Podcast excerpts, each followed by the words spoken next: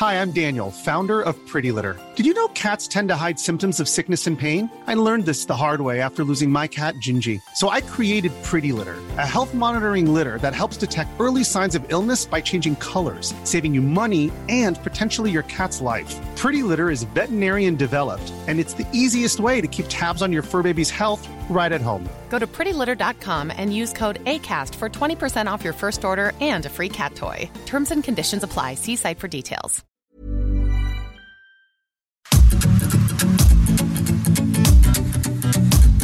GastroLab es un lugar donde cabemos todos. Aquí encontrarás historia, recetas, producto, materia prima, vinos y un sinfín de cosas que a todos interesa, ya que con cocina y vino se aprende en el camino. Déjate llevar por el chef Israel Arechiga a un mundo delicioso. GastroLab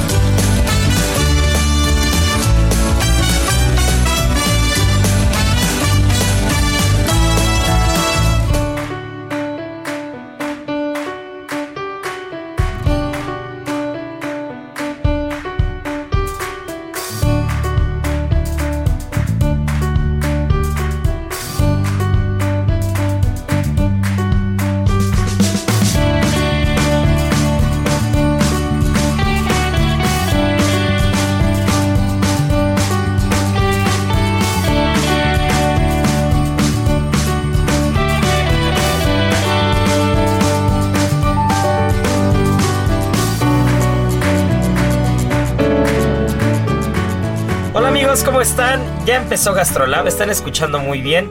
Ya es la una de la tarde y ya estamos todos reunidos aquí, todavía con la panza este, bastante, bastante pronunciada, mi querida Miri, de tanto recalentado, de tantos tamales, de tanto pozole, de tantos sopecitos, de tanta torta, de todo lo que se nos ocurra, esquites y más, porque esta es una de nuestras semanas preferidas, Miri, pero nos va a costar nos va a costar semanas en el gimnasio de comer lechuguitas porque le entramos durísimo. Y es que no podía ser de otra manera porque viva México, viva México, señores. Eh, esta semana no solamente 15, 16, no solamente algunos días. Para nosotros el Viva México es toda la semana, todos los... eh, lo, honramos prácticamente todos los días cuando comemos tacos, cuando probamos un plato de la cocina tradicional, cuando nos echamos nuestro mezcalito, nuestro tequilita. Y, y el Viva México tiene que durar lo que queda del año porque el maratón, eh, Marianita Ruiz, Miriam Lira, Beto de Producción, no puede ser eh, Guadalupe Reyes. El maratón es eh, 15 de septiembre hasta la Candelaria. ¿no? Totalmente de acuerdo. O sea, quien diga lo contrario, la verdad es que no es un glotón de No excelencia. es un mexicano de, de, este, ya, de, de- de corazón. alcurnia, de corazón, ¿no? No, no, no, no. Y este fin de semana se presta, se presta, se presta para sacar todos esos platillos mexicanos que tanto nos encanta y que de tanto hemos hablado últimamente. O sea, ya echamos historia del pozole, ya echamos historia del pambazo, que por ahí se nos quedó un tema pendiente que ahorita vamos a tocar. ya lo tocaremos. Este, y pues bueno, este, yo espero que, que todos estos, estos últimos días al menos se hayan echado una tostadita de tinga con de muchísima cremita, ya de perdida de picadillo. Este, algo sabroso, algo sabroso, sí. Dice Marianita que no, que de patas sí. le gusta el picadillo. Ah, a mí ¿No? me encantan A mí me quesadillas. gusta, ¿eh? A- A mí me encanta el picadillo. A mí en quesadillas mí sí, en guisado no. Pero ustedes se preguntarán, ¿por qué han de decir este loco por qué dijo tamales si el, si, si el 15 de septiembre no se comen? ¿Cómo no? También se Sí, comen tamales. también, también. Y sobre todo porque traemos una plática previa, porque no sé si ustedes lo leyeron, leyeron la nota, pero la guajolota resultó uno de los peores platos a nivel mundial en un, en un ranking bastante extraño que, que Gastrolab se opone y este y lo descalifica eh, de una manera absolutista. No podemos permitir eso porque no solo fue un plato mexicano, fueron dos los que calificaron No, en el, locos, en el top verdad 10 de los peores platos a nivel mundial. Eh, la torta de tamal que, que puedo coincidir, a mí el tamal no me hace muy feliz y en torta menos.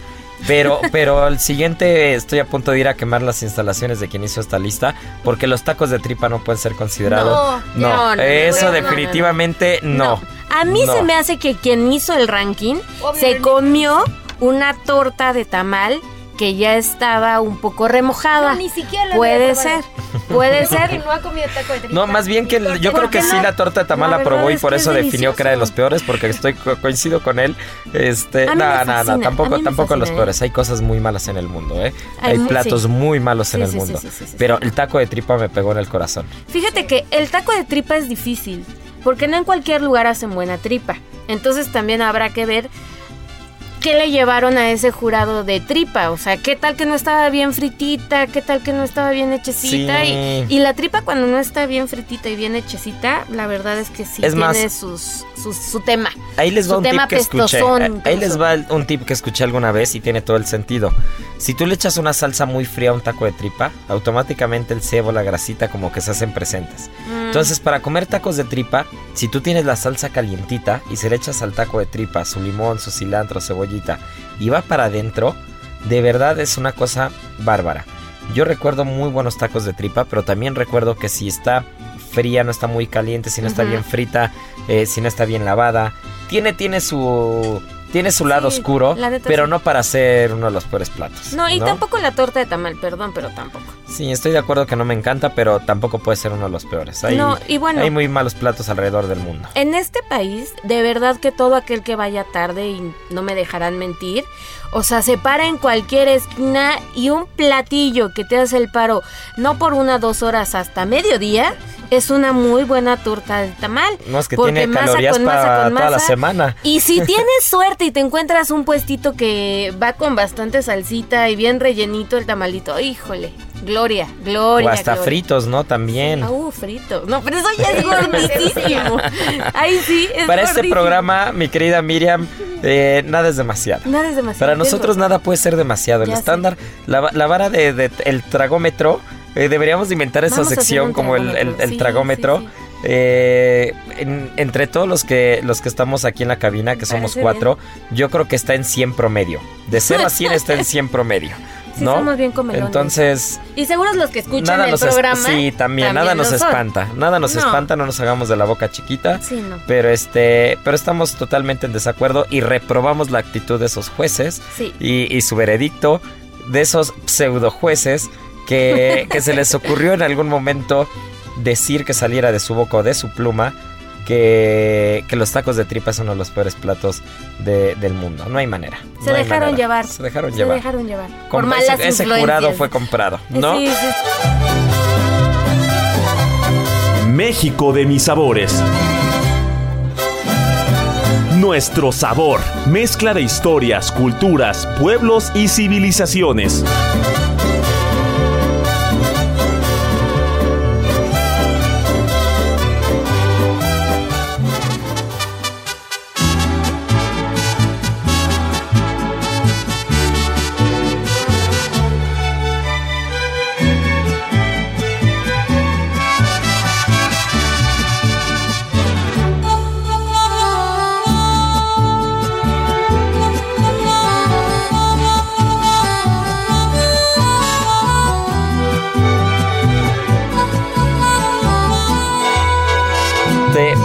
Hablando de, de- de cosas ricas y volviendo a cosas un poco más dulces, mi querida Miriam, las páginas de Gastrolab derramaban eh, piloncillo, Piloncillo. miel, azúcar, Sí. derramaban dulces cristalizados, cajeta, Sí, sí, porque frutos secos, nueces, piñones, porque nos vestimos de colores y llegaron a las páginas de Gastrolab los dulces típicos mexicanos. Así es, porque ¿qué más nos quedaba?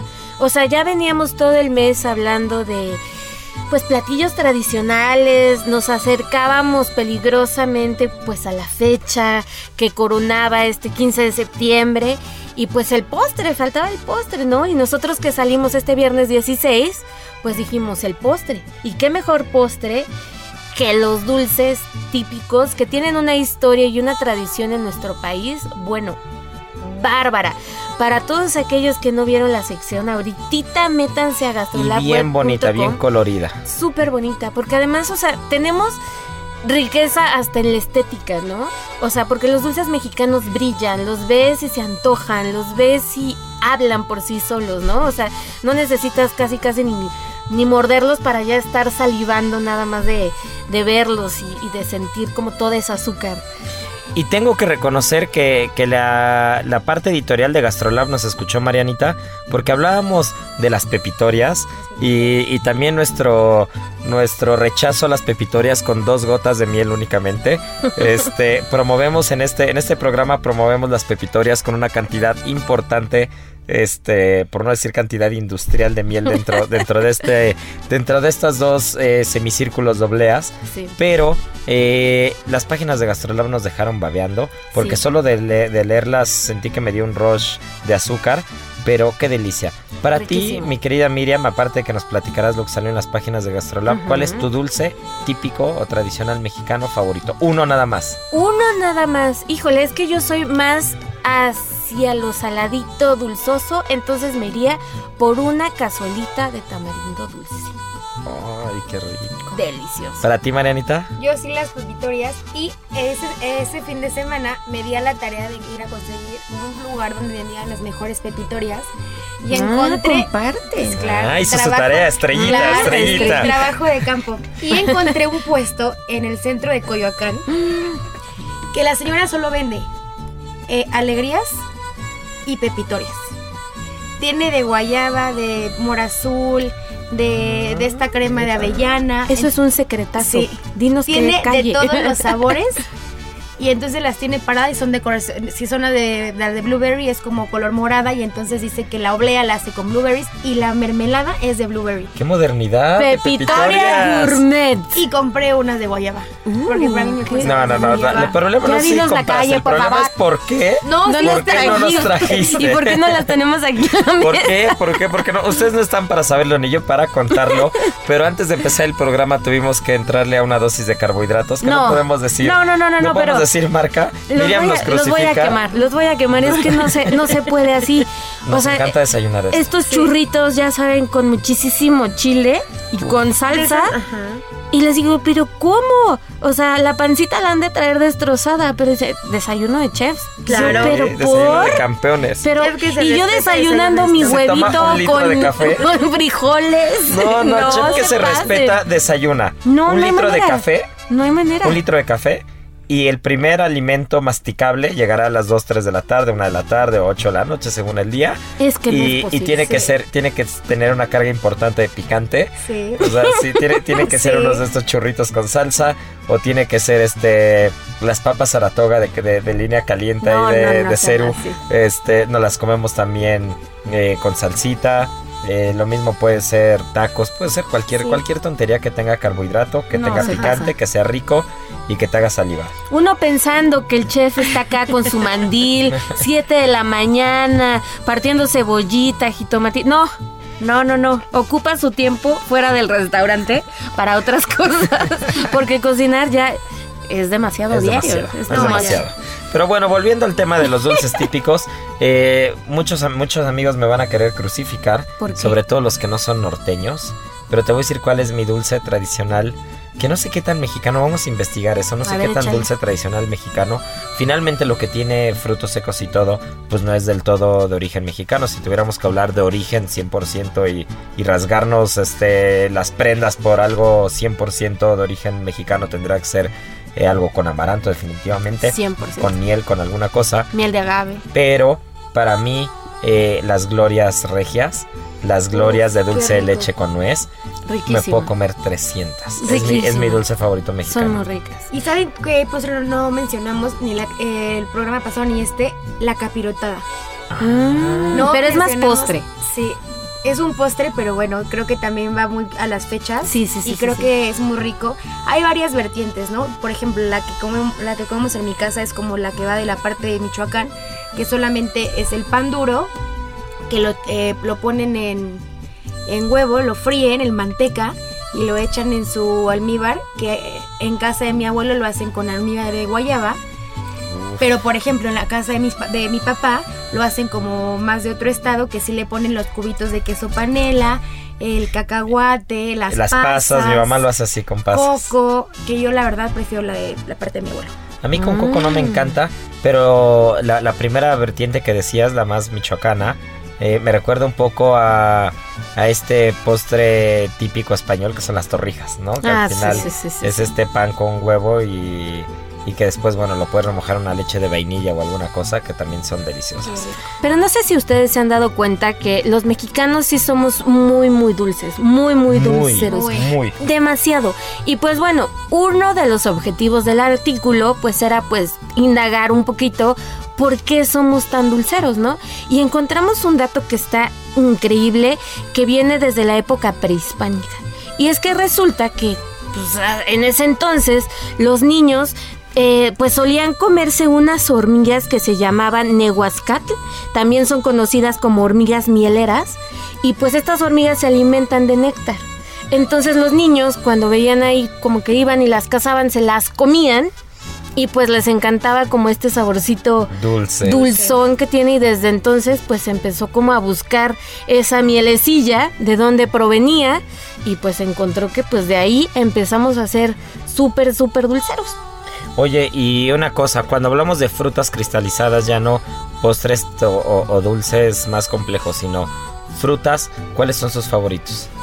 Híjole, a mí los limoncitos. ¿El limón? Uf, me A fascina. mí se me hace horrible el Ay, a mí me encanta cristalizado, me ¿A ti, fascina. Marianiki? Ay, no me acuerdo cómo se llama, pero la que es como blanca, que tiene semillas. Chilacayote. Ese. Ese Ah, es bueno, chilacayote también es Amo delicioso. el chilacayote Sí, dulce. es el mejor. Es, eh, para mí es, no tiene igual. Y mira que los higos son ricos. Sí. Mira que la papaya cristalizada también es rica. Digo, ahora está prohibido, pero hace años cuando no estaba tan satanizado ni tan prohibido y también teníamos muy poca información al respecto, el acitrón me mataba. Era de mis cosas Sí, favoritas también. delicioso. Este ya no se puede. Pero este, pero para mí un chilacayote, así que tiene hasta la fibra, Sí, sí, ¿no? me que, que, que- que tiene como la fibra de la pulpa donde está la semilla. Uf, qué rico. La Ciudad de México tiene una tradición muy muy importante de dulces cristalizados, la ciudad de Morelia también. Entonces, pues aquí en Ciudad de México todavía podemos encontrar muchas dulcerías típicas, sobre todo en el centro, donde todavía pueden ir y e indagar y comprar muchísimos dulces de este tipo.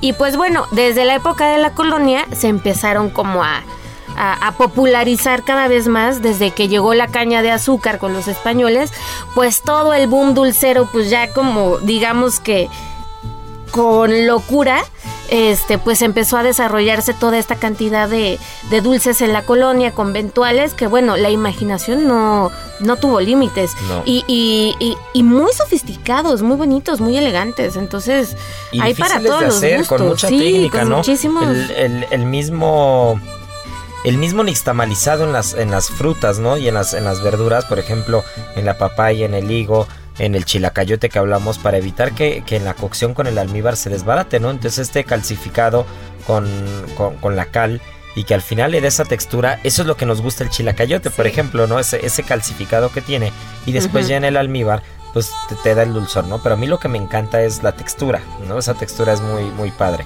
Por ejemplo, ¿qué otro? Por ejemplo, el dulce de calabaza, que también tiene su complejidad, rico. delicioso. Por ejemplo, Marianita, para quien nos está escuchando, échate una receta así rápida de calabaza en tacha. Venga, ya estás embarcada. Ya, para tener dos estrellitas en el programa de hoy. GastroLab.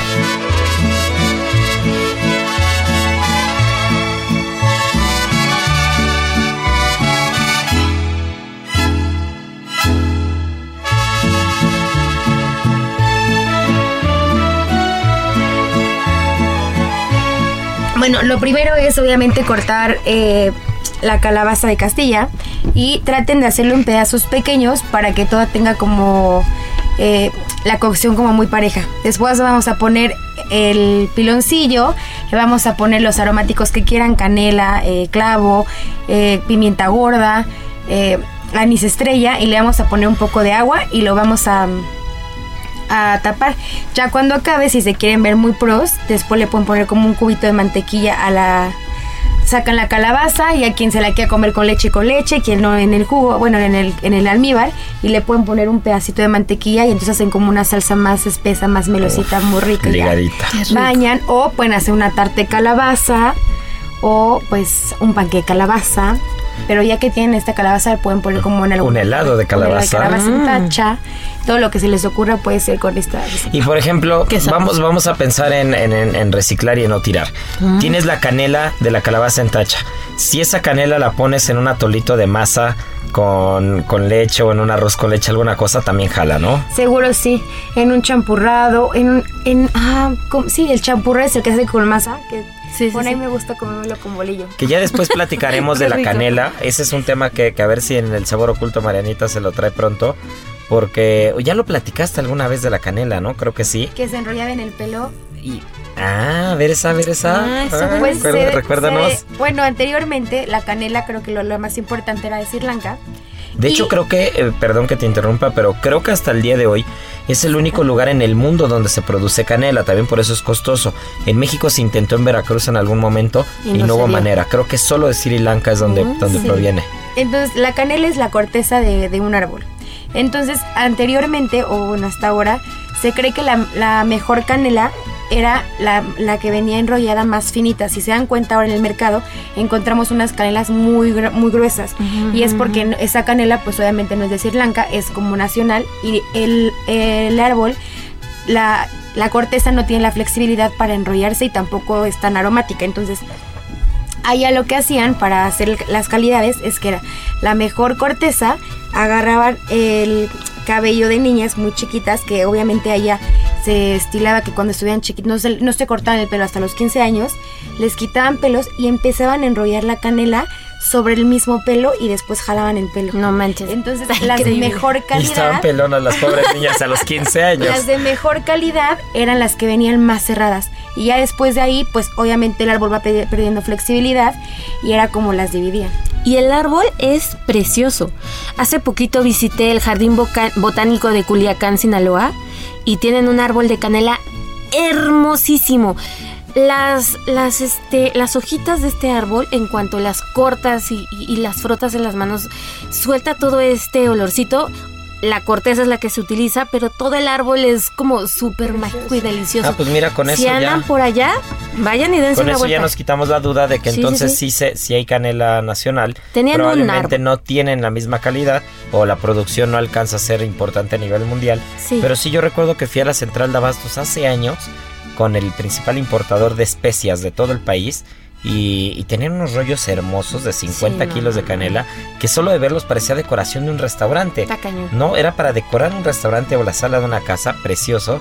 Y él me decía que únicamente en Sri Lanka era donde se producía una canela eh, realmente como comercial, ¿no? Pero mira, Seguro sí, seguro sí, porque en este jardín botánico de, de Culiacán, que es uno de los jardines botánicos más bonitos del mundo, ni siquiera del país, del mundo, tienen muy pocas especies y, y especies muy raras.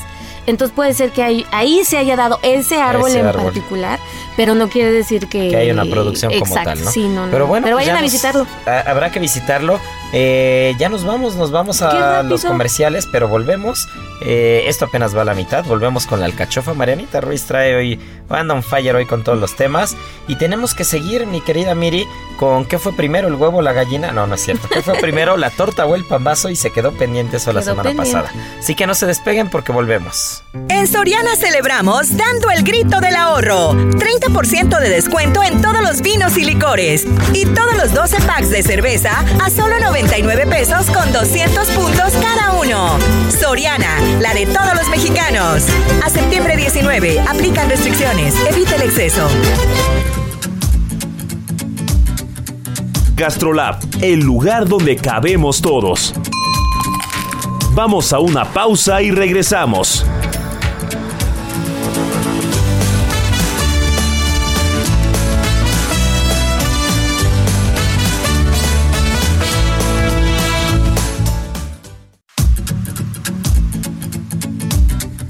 Gastrolab, el lugar donde cabemos todos. Estamos de regreso.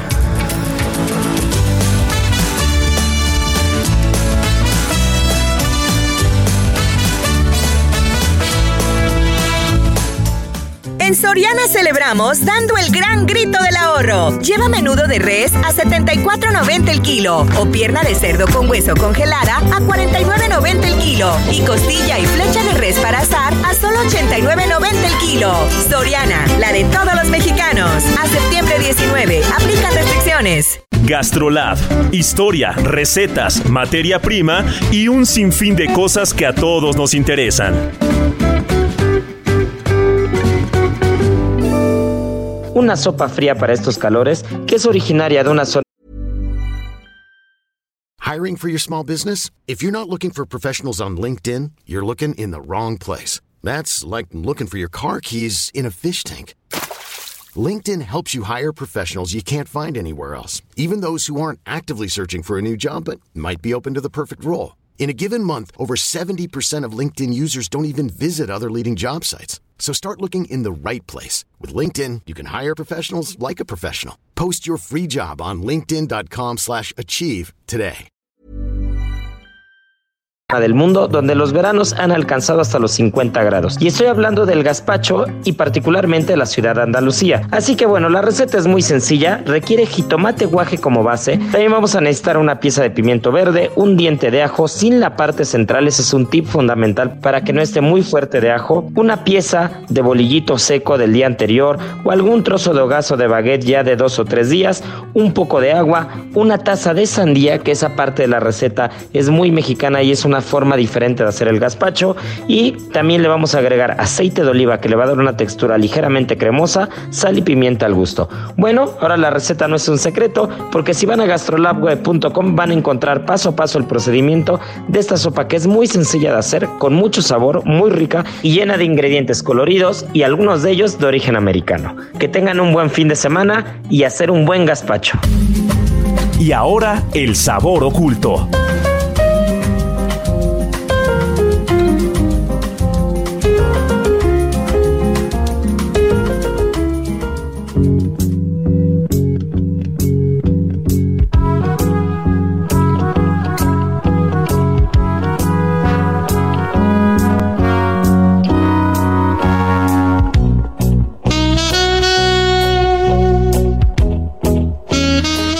Pues ya estamos de vuelta.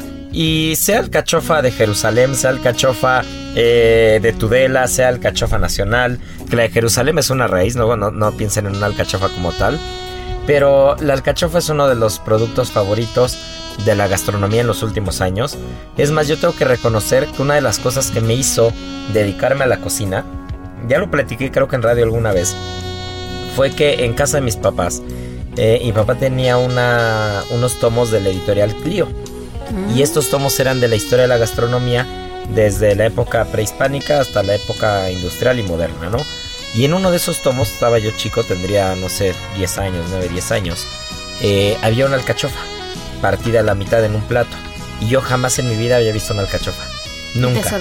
Nunca, o sea, nunca había visto una alcachofa ni había comido una alcachofa. ¿No? Y cuando la vi me sorprendió muchísimo y fue, fue una imagen que me enganchó y que decía, quiero conocer y quiero aprender de esto, ¿no? Quiero aprender, hay tantas cosas que, que no he visto y que, que, he ignorado y que me encantaría probar, ¿no?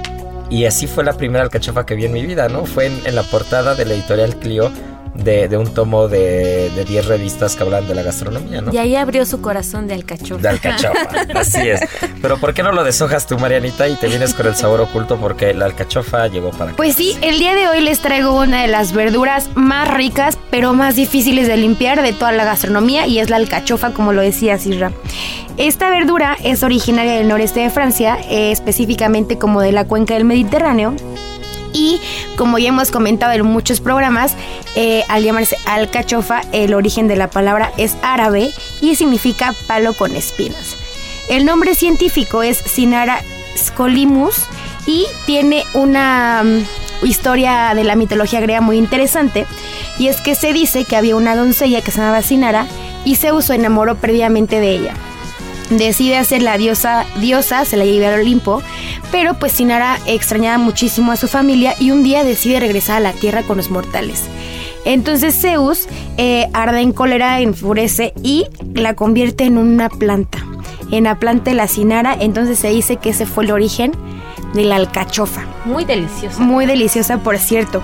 Y pues sí, en Grecia ya la utilizaban bastante, eh, también en Roma, era una de las verduras que la verdad eh, lo que más consumía la población. Y después eh, también se da, empiezan a consumir regularmente en Italia y llega a Francia por Catalina de Medici, que se dice que cuando contrajo nupcias con Enrique II fue lo que sirvieron de plato principal en el banquete de su boda. Después el rey Sol Luis XVI eh, también le gustaba mucho y empieza a consumirlas, pues las empieza a popularizar más Y después los holandeses son quienes introducen en Inglaterra en 1530 y las plantan en el jardín del palacio de Luis, eh, de Luis VIII y de ahí es donde empiezan a consumirla y después pues el resto del pueblo. Eh, esta verdura es de clima templado, templado y tiene unas guías con unas flores que también suelen ser comestibles.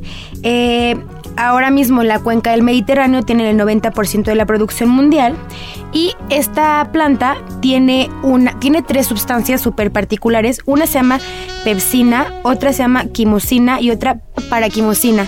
Estas sustancias sirven muchísimo para cuajar la leche. Entonces hay muchos quesos que le ocupan alcachofa para cuajarlos, pero cuando esto sucede se llaman quesos de flor.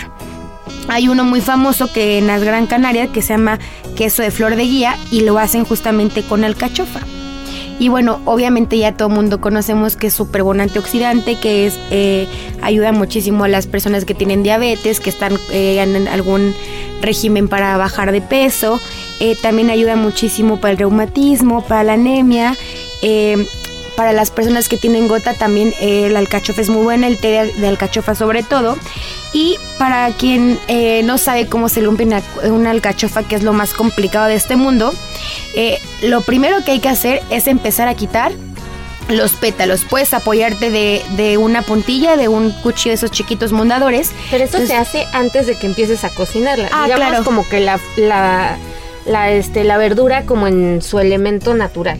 Exacto. Cuando tienes la alcachofa completa con los petalitos preciosos que pican, esa. Entonces, lo primero es hay que ir quitando los pétalos y luego vas a llegar como la parte hasta abajo. Ya que tienes esa parte, tienes que empezar a quitar, eh, tienes que poner el cuchillo de forma diagonal y empezar a quitar todo lo de alrededor para poder ir liberando los pelitos que pican horrible en la garganta. Entonces, de esa forma eh, te va a quedar el corazón del cachofa. Ojo, el corazón del cachofa se oxida muchísimo y muy rápido. Entonces, si van a planear hacer algún platillo con alcachofas, lo que pueden hacer es eh, ya las venden limpias, pero si quieren aprovecharlo, porque aparte para mí creo que son un poco más ricas y me gustan, a mí me desestresa bastante limpiar alcachofas. Eso y pelar champiñones, híjole, me desestresa muchísimo. No suena tan divertido, María. de verdad amo, amo limpiar champiñones y quitarle uno por uno pedacito de piel por pedir, pero bueno, si tienen alcachofa y deciden hacerlo, eh, ya una vez que los tengan limpios, van a tener un bowl y van a comprar perejil. Entonces le van a poner eh, las ramas del perejil y en esa agua van a empezar a poner las, alcachofas. Si no tienen perejil a la mano, pueden ocupar un poco de limón, pero también se oxida, o le pueden poner perejil y limón y ahí ponen los corazones y ya las pueden cocinar perfecto.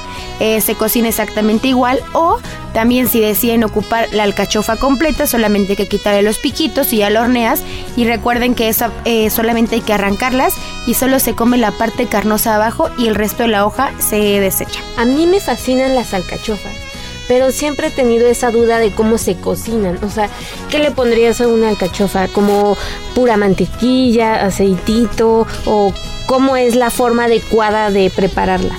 Nosotros tenemos una receta de alcachofas que nos encanta, que es con los corazones de alcachofa. Eh, le dejamos, ah, importante, hay que dejarle un pedacito de, tallo a las alcachofas.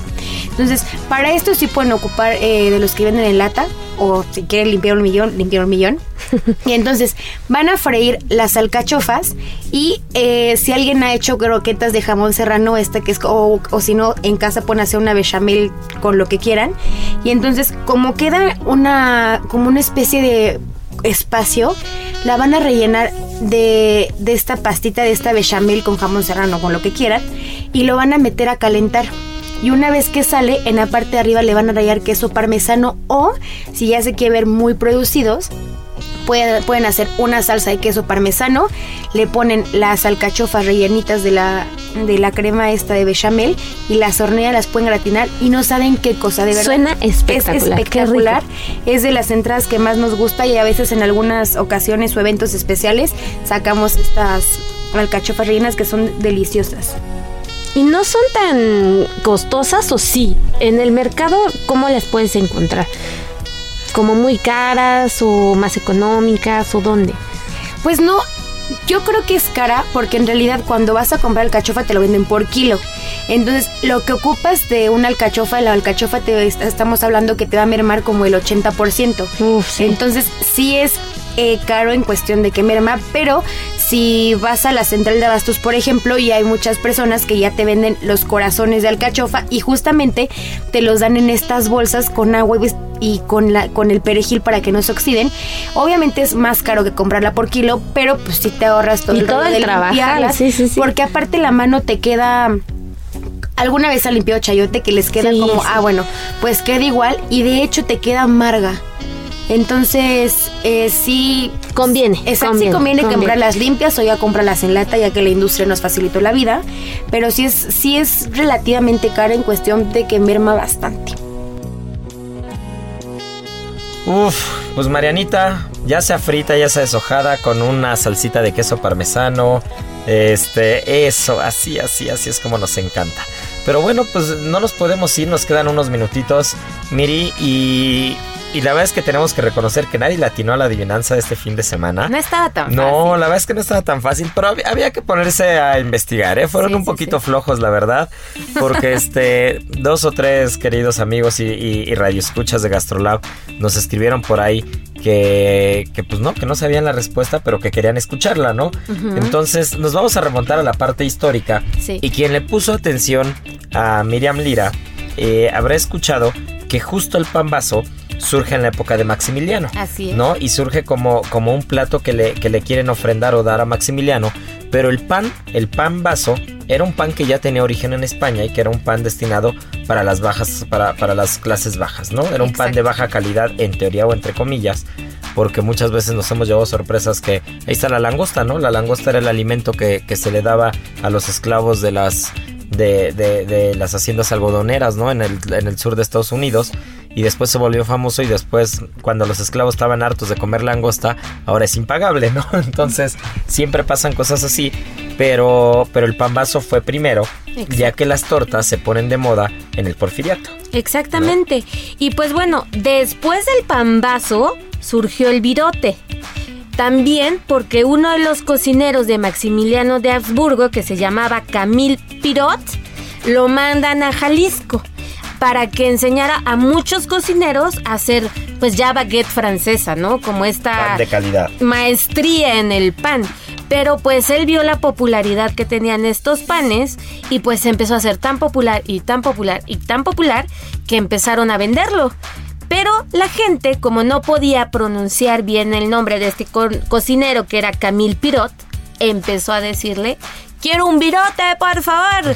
Y pues de ahí para el real, amigos, porque de ahí tuvimos para todos gustos y sabores. Entonces, primero fue el pan vaso, después la torta ahogada y después la torta como la conocemos, ¿no? Exacto. Que, que la torta como la conocemos, eh, encontramos datos bastante curiosos, ya que según un par de historiadores hay como dos vertientes, ¿no? La primera de ellas, que es Jeffrey Pilcher, eh, dice que, que el origen de la torta se remonta a cuando un vendedor de tacos decide utilizar un pan de trigo en lugar de tortilla. ¿no? Y entonces decide usar, decide usar un pan en lugar de una tortilla, cosa que, que ahora los chilangos hacemos este eh, a discreción y, y- y hacemos con cualquier cosa. Podemos sustituir cualquier cosa por un bolillo y metemos todo en un bolillo. 100%. Pero, pero justo se hace esta mezcla para, para darle una vertiente diferente a los tacos. Y, y es así como la, como la tortilla empieza a ser sustituida por un pan para rellenarse. Y no necesariamente tenía que ser eh, una torta caliente. Claro, ¿no? Sino podía claro, ser claro. una torta de carnes frías o alguna cosa. Pero esto ya a finales del siglo XIX, principios del XX. o sea Esto- que esto, las tortas eh, no son sí. tan antiguas. No son tan antiguas, esto ya, ya en pleno porfiriato. Y otro de los investigadores dice que, que el primer registro que hay de, de una torta fue justo antes del porfiriato y, y fue gracias a que se halló un aviso en el periódico en la sección de avisos en el pájaro verde. Y es de 8, del 8 de febrero de 1864 cuando se empezaba a promocionar algo llamado torta compuesta. ¿no? Ay, qué y esta torta compuesta eh, particularmente era con jamón de pierna o con sardina. ¿no? Mm, Entonces estas tortas compuestas, eh, sea uno o sea otra la vertiente, realmente fueron de 1864 en adelante. Y ¿no? todavía en Ciudad de México sobreviven estas antiguas torterías, ya saben, ¿se acuerdan estas donde ponían todos los refrescos como alrededor de, de las paredes y con colores como verdosos y tal? Yo recuerdo mucho, iba a una cuando era chiquita muy cerca del metro San Antonio Abad, que se llama La Nueva Reina, todavía existe, si, si tienen oportunidad de visitarla, por ahí pregunten y van a encontrarla. Y son tortas frías pero deliciosas, así de que con tu chilito chipotle, jamoncito, un buen quesito y órale. Pues yo voy a decirles mis favoritas para que si andan por ahí por las zonas se escapen, porque de verdad valen mucho la pena. Es más, tiene un rato que no voy, tiene meses que no voy y tengo que volver porque eh, se me hace agua la boca solo de pensar en esas tortas. La tortería se llama La Canasta Uy. y está en San Ángel, pero la tortería lleva abierta, eh, no sé, más de 60 años. Está desde el 40 y algo, o 50 y algo, o, o 60 y algo si me estoy, si me estoy viendo muy, este, muy conservador, ¿no? Pero 60 años tiene cuando menos la tortería. Y esta tortería que se llama La Canasta, que está en San Ángel, muy cerca del, de Correos de México, eh, casi en la esquina con Avenida Revolución, no me acuerdo, no me acuerdo el nombre de la otra calle, pero este, pero bueno, está Plaza San Jacinto y Plaza San Jacinto caminas hacia la izquierda. Hay, hay una pulquería y hay una cantina tradicional que igual lleva como 70, 80 años en esa esquina.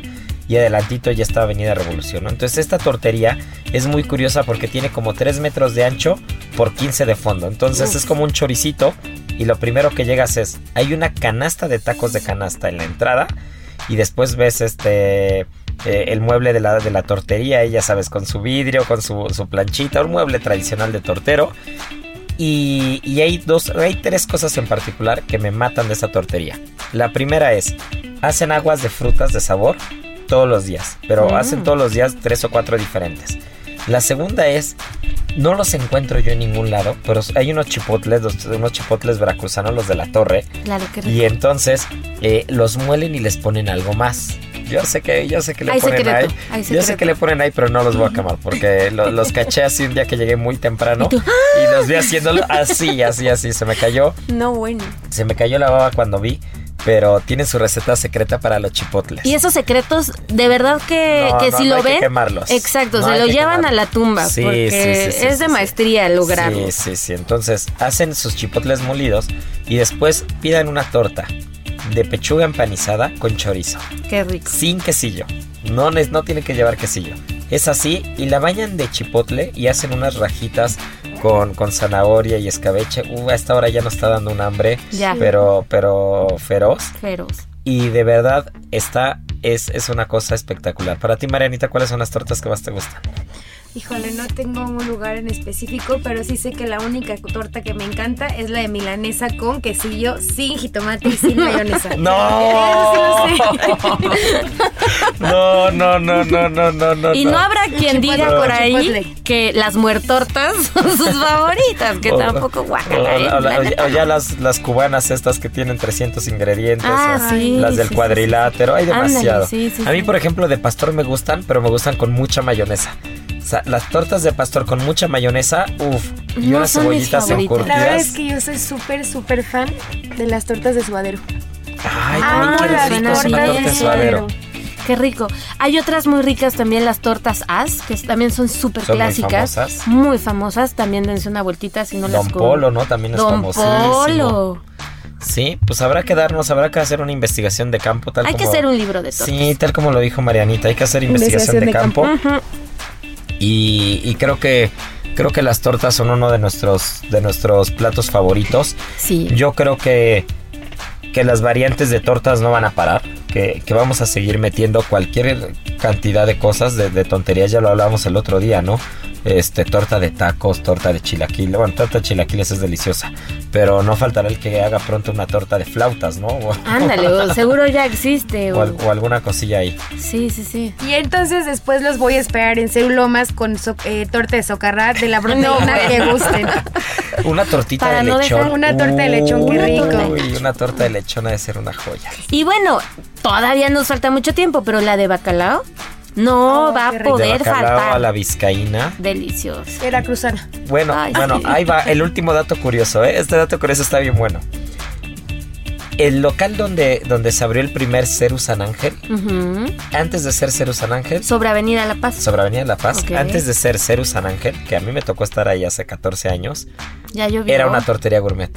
¿A poco? Ajá. Entonces, Mire. abrimos primero como tortería gourmet y era, tor- y era una tortería con chipirones en su tinta, con bacalao a la vizcaína. Qué Era, era una torta rico. como, era como, como torta más gourmet. No funcionó y después salió cero. No lo en ese mismo local. No, y mira, años después aquí estamos con Ceru, con Ceru Lomas y ya próximamente Ceru Miami y Ceru todo. Pues recuérdanos las redes sociales, mi querida Miriam, y vamos Claro. a echarnos la adivinanza esta semana porque Vámonos. nos quedaron a deber la de la pasada, ¿eh? Sí, pues ya saben que los esperamos en arroba heraldo gastrolab en Instagram, gastrolabweb.com es el sitio, gastrolab en TikTok, em, gastrolab en Facebook y pues Radio. Gastrolab Radio. Pues estamos en todos lados. Ustedes nada más ponen Gastrolab y pues ahí donde les aparezcamos, ahí estamos. Este, pues también en nuestras cuentas personales si quieren. Yo soy Lirimiri, Marianita. Yo soy arroba, soy Mariana y Receta. Ah, eres Mariana de Receta. Soy Mariana de Y yo Receta. soy arroba Israel Arechiga. Y la adivinanza del, del día va a estar muy sencilla. En Soriana celebramos el gran grito del ahorro. Aprovecha el 4x3 en todas las pastas para sopa, purés de tomate y en papas sabritas, doritos y paquetaxo de 160 a 265 gramos. Sí, 4x3. Soriana, la de todos los mexicanos. A septiembre 19, excepto precisísimo. Aplica restricciones. Gastrolab.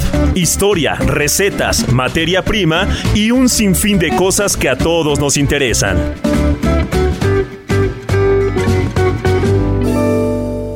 No sé si ustedes tienen alguna receta a la mano para hacer unos chipotles en escabeche buenísimos, pero si no, ahí les va una de las mejores que después pueden usar como base para hacer un dip o aderezo de chipotle. 200 gramos de chile chipotle seco, 200 gramos de piloncillo, 400 mililitros de vinagre de manzana, una cebolla partida en cuatro, un par de zanahorias peladas y cortadas en rodajas, un poco de pimienta gruesa, hierbas de olor, sal, aceite de oliva y un poco de pimienta molida. Así que bueno, la preparación es muy sencilla. Lo único que tenemos que hacer es poner a hervir primeramente tanto la cebolla como la zanahoria con el vinagre y el aceite de oliva. Y una vez que se empiece a escabechar, vamos a agregar los chiles, el piloncillo y las hierbas de olor junto con las pimientas. Y ahora sí vamos a dejar cocinar durante un par de horas a fuego muy bajo, esperando que el chipotle vaya absorbiendo todo el escabeche. Ahora sí, dejamos enfriar al refri. Así que bueno, no hay pretexto para hacer este fin de semana un aderezo de chipotle espectacular. ¿Sabías que puedes hacer un delicioso guarache saludable? Si deseas comer un antojito mexicano pero sin culpa, prueba un exquisito guarache saludable elaborado con nopal, un alimento delicioso, nutritivo y bajo en calorías.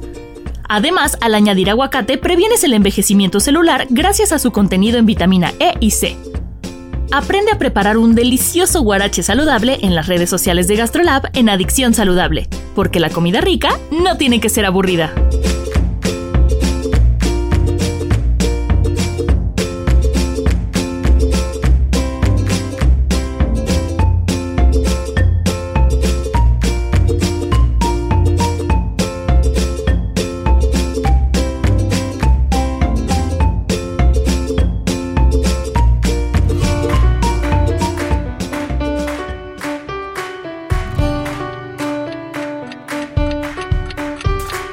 Y la adivinanza del, del día va a estar muy sencilla. Échale. ¿Cuál fue el primer dulce típico mexicano? Ay, y se me olvidó los borrachitos. Hace, hace- Los borrachitos. Me encantan los borrachitos, pero los rojos, únicamente los rojos. A mí los verdes. Pero bueno, este, arroba Israel Arechiga, ¿cuál fue el primer dulce típico mexicano del que se tenga registro? Que haya registro, que ahí hay que ponerse a investigar un poquito, pero bueno, sirve que buscándolo van a aprender algo más y en una de esas se encuentran con un dulce típico que no han probado y este y nos lo cuentan.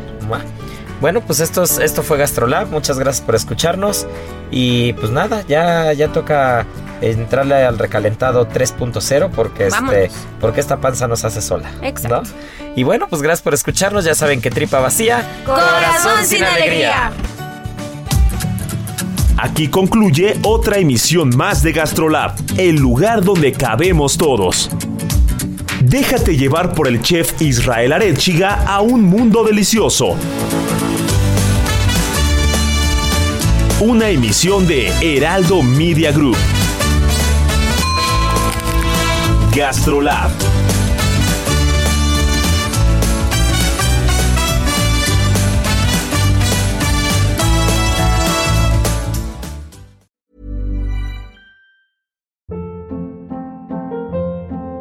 Hold up. What was that? Boring. No flavor. That was as bad as those leftovers you ate all week. Kiki Palmer here, and it's time to say hello to something fresh and guilt-free. Hello Fresh. Jazz up dinner with pecan-crusted chicken or garlic butter shrimp scampi. Now that's music to my mouth. Hello Fresh. Let's get this dinner party started. Discover all the delicious possibilities at hellofresh.com.